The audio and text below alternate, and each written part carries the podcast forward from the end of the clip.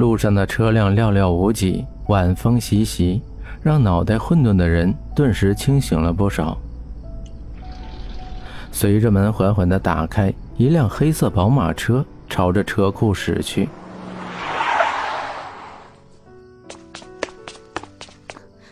先生，你回来了。整理厨房的云姐听到车声，急忙跑出来，接过小雨的外套和手提包，朝衣物架走去。嗯，萧雨温和的应了一声。一天的会议确实挺累的，他连说话的力气都没有了。萧雨朝楼上走去，云姐犹豫了一下，又叫住他：“夫人做了一桌子的菜，等你一起吃晚饭。但没想到，您今天会回来这么晚。”欲言又止，还是说出来痛快。但萧雨的脸上并没有多大变化。他身体不是太好，以后做饭的事情还是你来吧。小雨的语气温和而且笃定。云姐缄默，小雨淡淡的说：“时间不早了，你也去睡吧。”夜深人静，皮鞋的踢踏声在楼梯上格外的响，沉闷的如同人郁结的心情。路过江城的房间，门没有锁，透过缝隙，微微的光线在昏暗的室内显得格外明亮。缓缓地抬起手，停顿了片刻，小雨才推开门，轻声地朝里面走去。橙红色的台灯发着柔和的光芒，一本教学系统设计掉在地上。江城蜷缩着身体，靠着床边已经熟睡，衣服还是上午时候穿的那件。你是不是在等我回来呢？小雨想到这儿，心里轻轻地荡漾出一丝异样，轻微的琐碎。但是足以感受到，小雨捡起地上的书放到桌上，拉过被子替江城盖好，手指不经意间从他的发丝划过，小雨轻微的打理散在他脖间的碎发，看着他沉睡的容颜，却不敢触碰这岁月静好。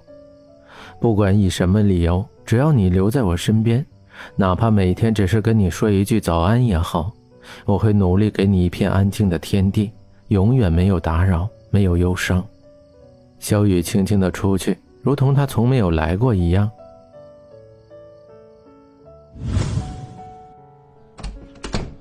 看到小雨从另一个房间出来，两个人面对面的站着。江城微笑着说：“走。”奇怪，昨天明明躺那看书，什么时候睡着的？居然还记得盖被子。原来条件反射无处不在呀。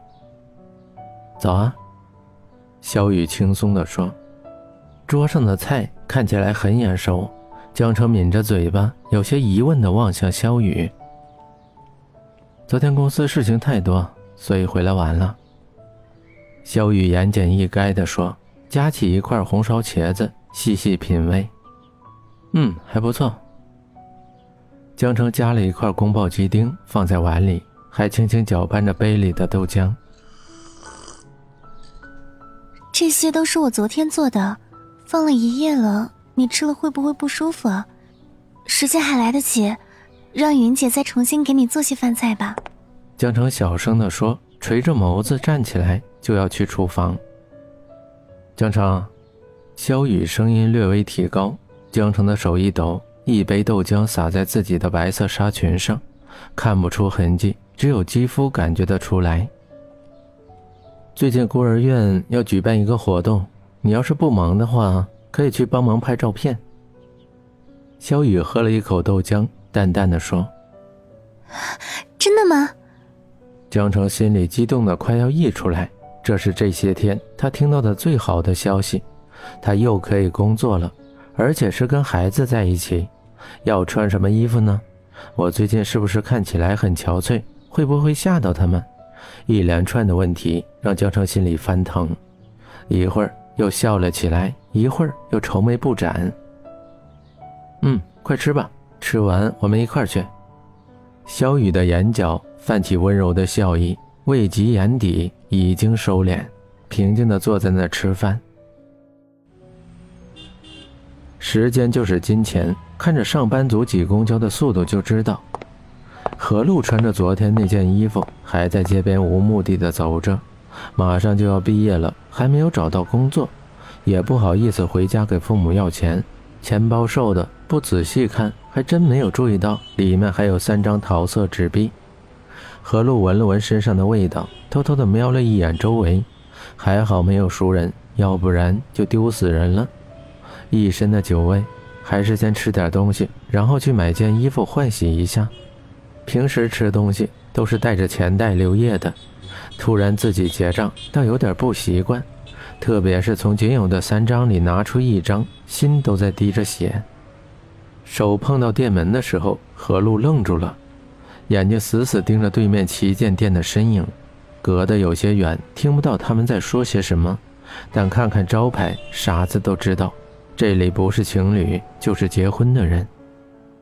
哟，简凡，买戒指呢？何露讽刺的笑着。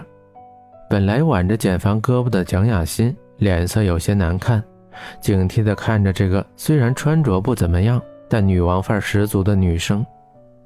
简凡，你介绍介绍。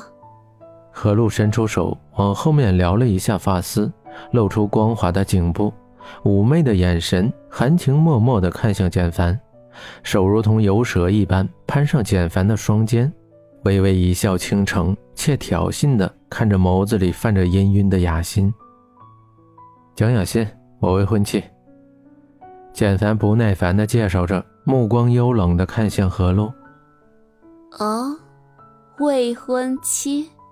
何露故作深思，拉长声音说：“听到简凡这样介绍自己，蒋雅欣挺了挺胸，以正牌看小三的眼神看向何露，眼底带着一丝得意。简凡，这就是你的不对了。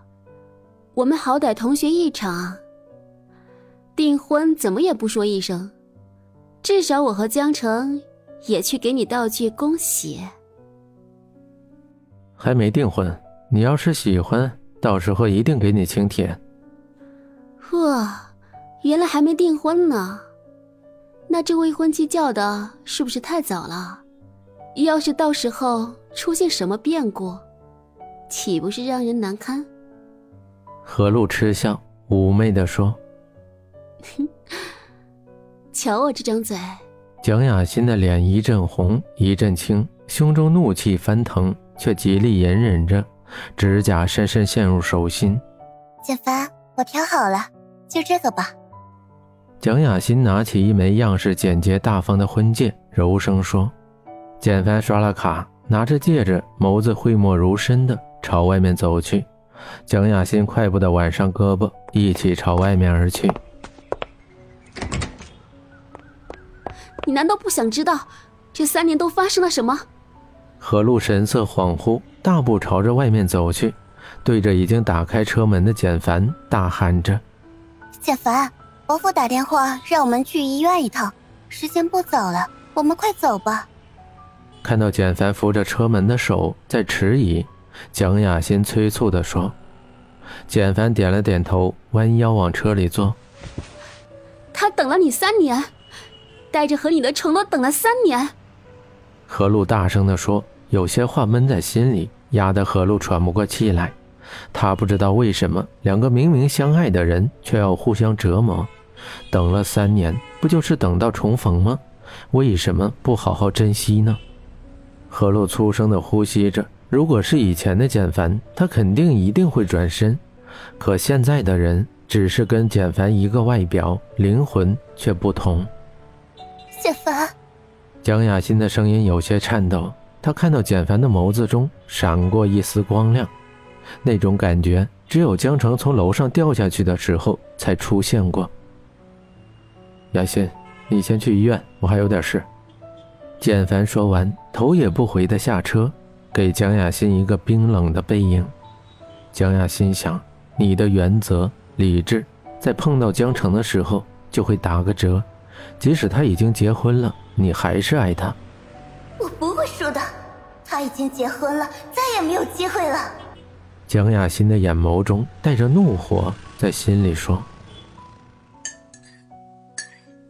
咖啡店里，何露悠闲地喝着咖啡，嗅着来自咖啡的香味，简凡有些不耐烦地翘起二郎腿。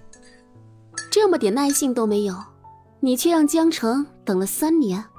何露略带讽刺地说：“没有归期的等待，如同在漆黑的夜里独行，谁也不知道会遇到什么。